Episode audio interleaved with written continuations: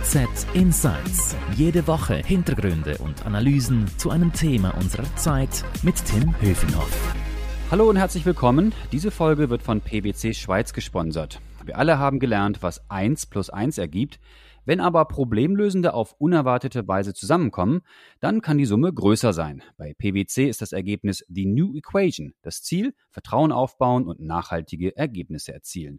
Mehr Infos dazu gibt es unter pwc.ch slash Handelszeitung.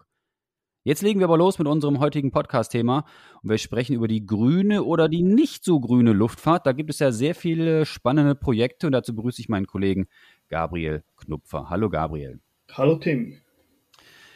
Du, Gabriel, Fliegen ist ja oder gilt ja oft als großer, großer Klimasünder. Ob das wirklich so ist oder nicht so ist, darüber werden wir jetzt nochmal im Detail reden. In Corona-Zeiten war ja weniger Fliegen angesagt. Am Himmel war wirklich deutlich weniger los. Die Branche steckt weiterhin in der Krise, ähm, sodass das Thema Umwelt und Luftfahrt vielleicht gerade ein bisschen in den Hintergrund getreten ist. Aber trotzdem kommt es wieder jetzt kräftig nach vorne und es gibt viele spannende Aspekte, die wir besprechen können. Gabriel, du hast das für uns im Detail recherchiert und du berichtest ja oft über Aviatik. Deshalb bin ich froh, dass wir miteinander sprechen können. Äh, Gabriel, wird das Fliegen jetzt grüner? Das Fliegen muss grüner werden, Tim. In der Pandemie, wie du gesagt hast, wurde weniger geflogen und auch sonst geriet der Klimawandel wahrscheinlich ein bisschen in den Hintergrund. Aber nun kommt das Thema ganz stark zurück. Ich denke, der Druck aus der Politik auf die Branche nimmt wieder zu. So hat zum Beispiel die EU ein neues Programm in diesem Sommer auf den Weg gebracht. Und in der Schweiz wurde ja Anfang Sommer die ähm, Flugticketabgabe abgelehnt. Und trotzdem ist das Thema aber nicht vom Tisch und ich denke, es wird auch so weitergehen.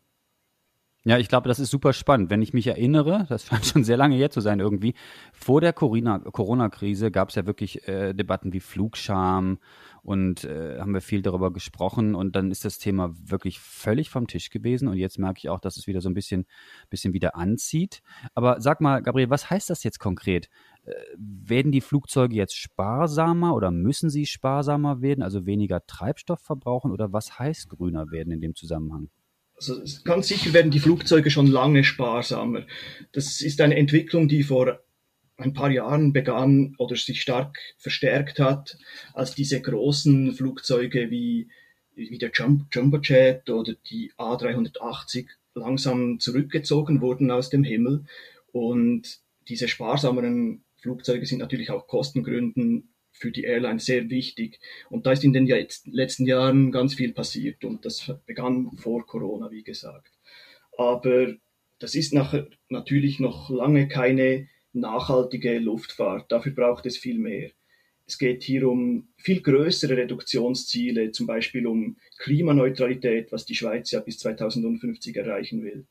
Und selbst Airlines wie die Lufthansa möchten unter dem Strich irgendwann mal kein CO2 mehr ausstoßen.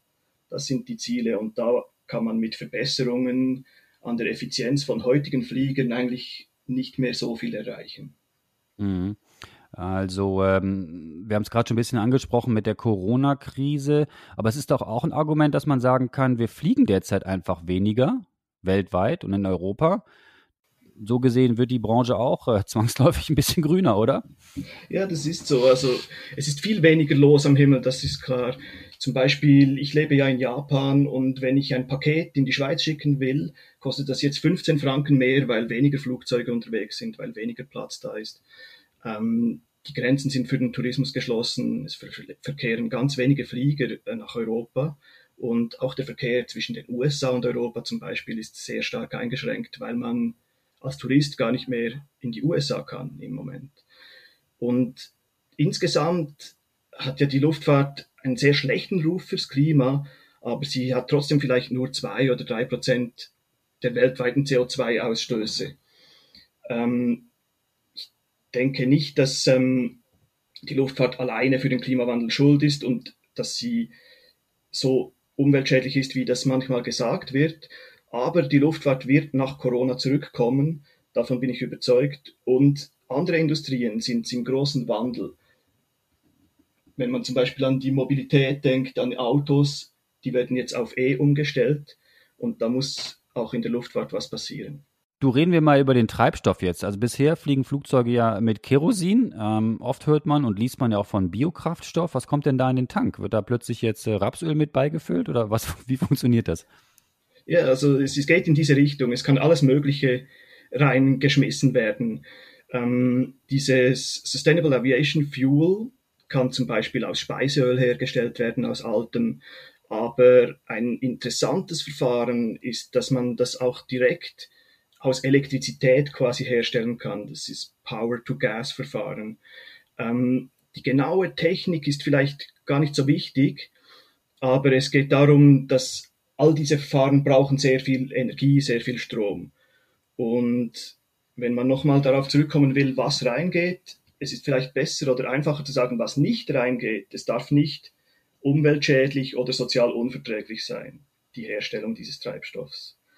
Ähm, zum Beispiel, wenn die Pflanzen jetzt anstelle von Lebensmitteln angebaut würden und statt Lebensmittel Biotreibstoff produziert würde, dann wäre das dann auch kein Sustainable Aviation Fuel oder SAF.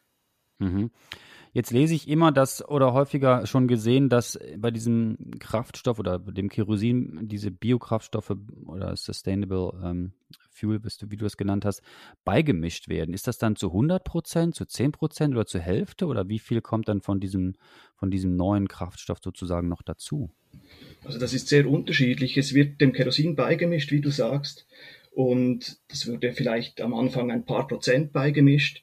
Technisch und regulatorisch könnte man heute bis zu 50 Prozent äh, mit SAF betanken, ohne die Flugzeuge umzubauen. Aber ähm, das Problem ist die Verfügbarkeit. Es gibt nicht genug von diesem Sustainable Aviation Fuel, von diesem nachhaltigen Treibstoff, ähm, zum Beispiel in der EU heute, wenn ich, habe ich eine Zahl gesehen beim Recherchieren, dass 0,05 Prozent des betankten Flugzeugtreibstoffs sind, na, ist nachhaltig produ produziert. Also super kleiner Anteil noch, 0,05 Ja, ein winziger Anteil. Ja. Und technisch wäre sehr viel machbar. Die Branche testet im Moment sogar schon 100 Prozent SAF, aber ähm, die Frage liegt bei der Produktion.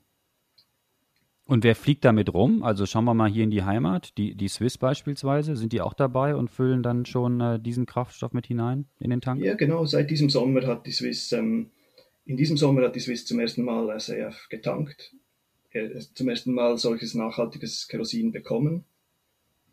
Ähm, die Swiss erhielt 460 Tonnen was nach ihren Angaben für 175 Flüge reichen würde, wenn man vollständig mit diesem nachhaltigen Treibstoff tanken würde. Es wird aber jetzt auf viel, viel mehr Flüge verteilt werden. Was sind denn die, die Vor- und Nachteile dieser Kraftstoffe?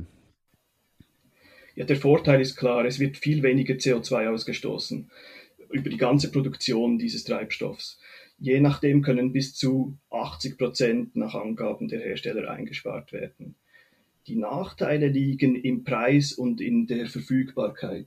Also wenn man zum Beispiel aus Abfällen, aus Resten ähm, Treibstoff herstellen will, dann muss man diese Reste und Abfälle zuerst mal zusammenkriegen ähm, und man muss, braucht Energie und alles Mögliche, um das herzustellen und der Preis liegt laut Swiss, glaube ich, dreimal höher als bei normalem Kerosin. Mhm.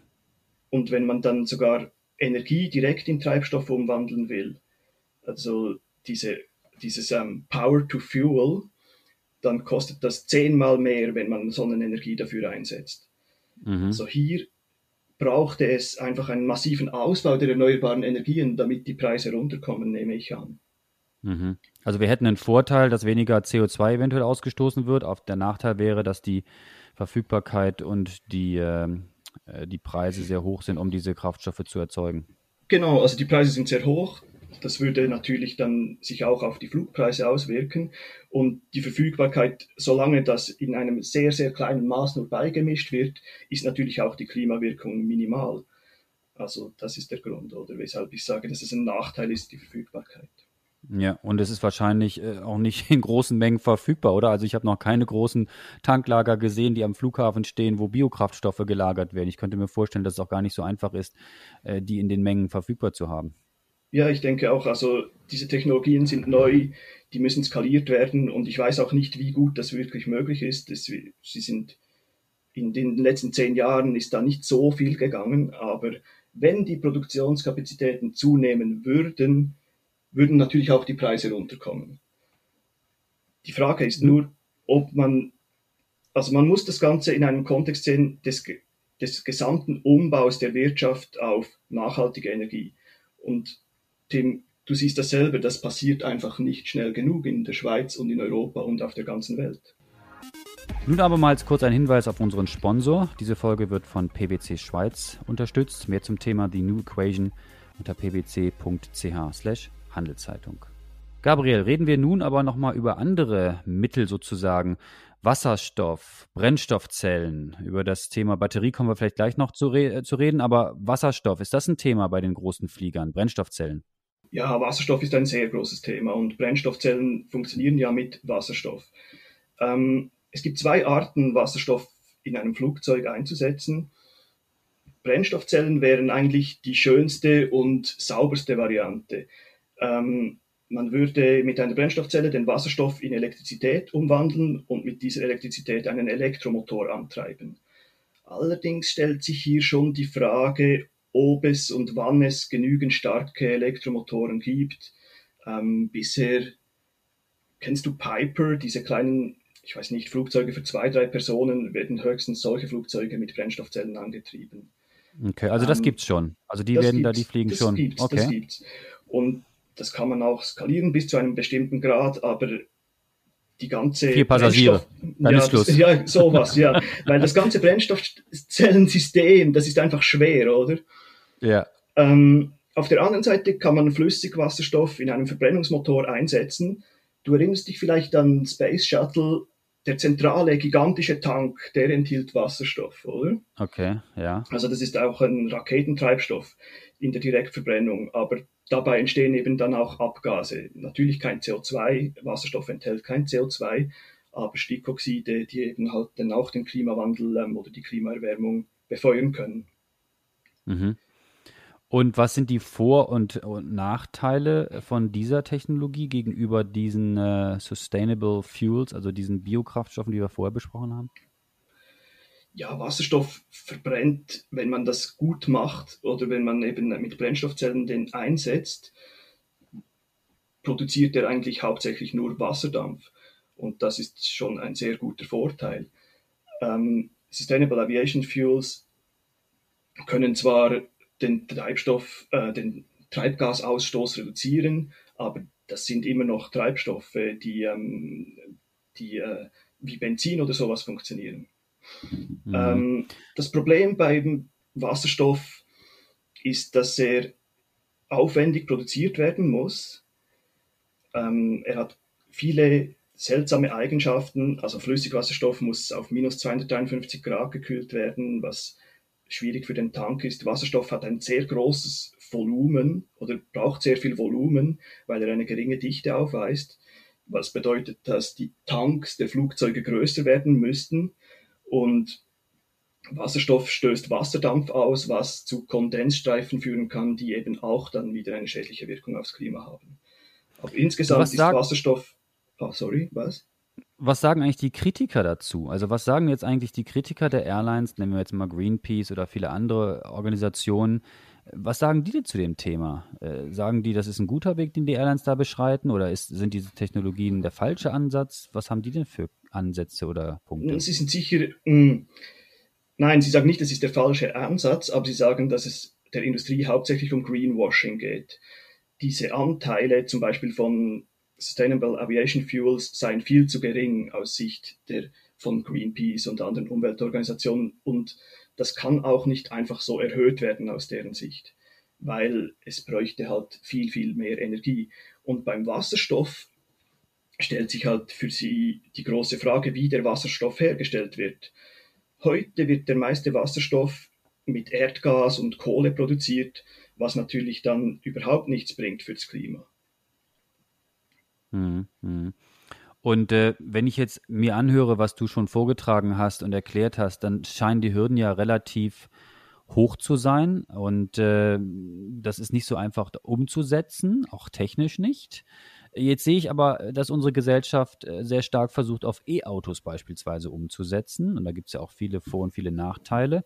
Aber wäre das nicht auch äh, eine Möglichkeit, das auf Passagierflugzeuge beispielsweise umzusetzen? Also dass die Maschinen dann als E-Flieger sozusagen unterwegs sind? Also auf ganz große Passagierflugzeuge, auf Airliner sehe ich das nicht oder sieht die Industrie das nicht. Es gibt keine Möglichkeit, die im Moment technisch in Sicht ist, dass man so leichte und leistungsfähige Batterien produzieren könnte. Ähm, es geht da um den grundsätzlichen Wirkungsgrad von Batterien. Aber E-Flieger werden kommen, das ist klar. Einfach nicht in dem Bereich, wie wir uns das vorstellen. Helikopter könnten zum Beispiel mit Batterien, mit Plug-in-Akkus und solchen Sachen angetrieben werden ebenso Flugtaxis oder regionale Post- und Frachtflüge, das sind die Einsatzgebiete, wo ähm, elektrische Flugzeuge kommen werden. Und das wird auch ziemlich bald passieren. Es gibt schon Testflüge mit zweisitzigen autonomen und elektrischen Helikoptern im Moment. Mhm. Du, die Aviatik, die wird ja so von, wenn man ganz grob spricht, von zwei großen Herstellern dominiert, also von, von Airbus und von Boeing auf Herstellerseite. Was machen die eigentlich? Also setzen die jetzt nur auf die alte Technik und, und, und warten einfach nur, dass die Airlines dann vielleicht ein bisschen mehr, bisschen mehr Sojaöl, sage ich jetzt mal salopp, oder andere Sachen da mit hineingießen und weiterfliegen können? Oder forschen die auch an neuen Technologien und, und bauen die vielleicht auch neue Flugzeugtypen, die, die, die diese Techniken, die du beschrieben hast, einsetzen können? Also zuerst mal auch dieses Sojaöl, dieses Sojaöl, das muss auch von den, Airline, äh, von den Flugzeugherstellern auch natürlich ähm, bearbeitet werden. Also die forschen auch in dem Bereich, dass man das besser einsetzen kann, dass das effizient genutzt wird. Aber der Druck ist riesig. Ähm, sie wollen ihre Waren weiterhin verkaufen, ihr Produkt, und die machen natürlich was in dem Bereich. Also ich habe ausführlich mit Airbus gesprochen und die wollen bis 2035 ein Kurzstreckenflugzeug an den Start bringen, ein wasserstoffbetriebenes Kurzstreckenflugzeug, das vielleicht, also sie sagen die Kapazität nicht, aber das im Bereich einer A320, also vielleicht mit 150 Passagieren oder so, innerhalb Europas fliegen könnte. Das wäre ja schon mehr als die zwei oder die vier, die wir vorhin besprochen haben bei den Privatfliegern. Also das, das deutet ja schon darauf hin, dass die Industrie auch größere äh, Flugzeuge schon plant, die äh, anders angetrieben werden als bisher. Genau, und Airbus setzt dabei auf ein Hybridsystem, ganz ähnlich wie bei einem Hybridauto. Also beides wird mit Wasserstoff betrieben. Wasserstoff wird einerseits in der Turbine verbrannt und andererseits in einer Brennstoffzelle in Strom umgewandelt und dieser Strom unterstützt dann den Antrieb. Dieses Flugzeug eben, ich weiß nicht, habe ich das schon gesagt, soll 2035 bereits auf dem Markt sein, was sehr schnell erscheint, oder? 15 Jahre, mhm. das braucht es auch für ein normales neues Flugzeug zu entwickeln. Mhm. Und Boeing ist wahrscheinlich auch nicht äh, nicht müde. Genau, Boeing forscht auch, genau, Boeing forscht auch in diesen Bereichen. Sie veranschlagen ein bisschen einen späteren Startzeitpunkt, aber ich denke, zum jetzigen Zeitpunkt kann man das ja sowieso noch nicht genau sagen, wann dann so ein Flugzeug an den Start geht. Interessant mhm. ist auch, das Design ist noch nicht ausgewählt, aber es könnte sein, dass diese Flugzeuge dann komplett anders aussehen werden als heutige Linienflugzeuge. Also mhm. Airbus mhm. hat da auch so ein nur Flügler oder ein Blended Wing Body, wie sie es nennen, in Planung, der dann eigentlich, also wo die Flügel und die Kabine zu einem einzigen Ding verschmelzen und man mehr Platz so für den Wasserstofftank hat und ein effizienteres oder weniger Luftwiderstand erzeugt. Ja, du hast jetzt gerade schon Jahreszahlen in den Raum geworfen, aber über welchen Zeitraum reden wir da? Sind das solche futuristischen Konzepte, die wir und unsere Enkelkinder wahrscheinlich auch nicht sehen werden? Oder ist das wirklich was, wo man sagen könnte, das könnte vielleicht in nächsten, in Jahr, nächsten Jahren dann doch am Himmel erlebbar sein? Wie ist deine Einschätzung da?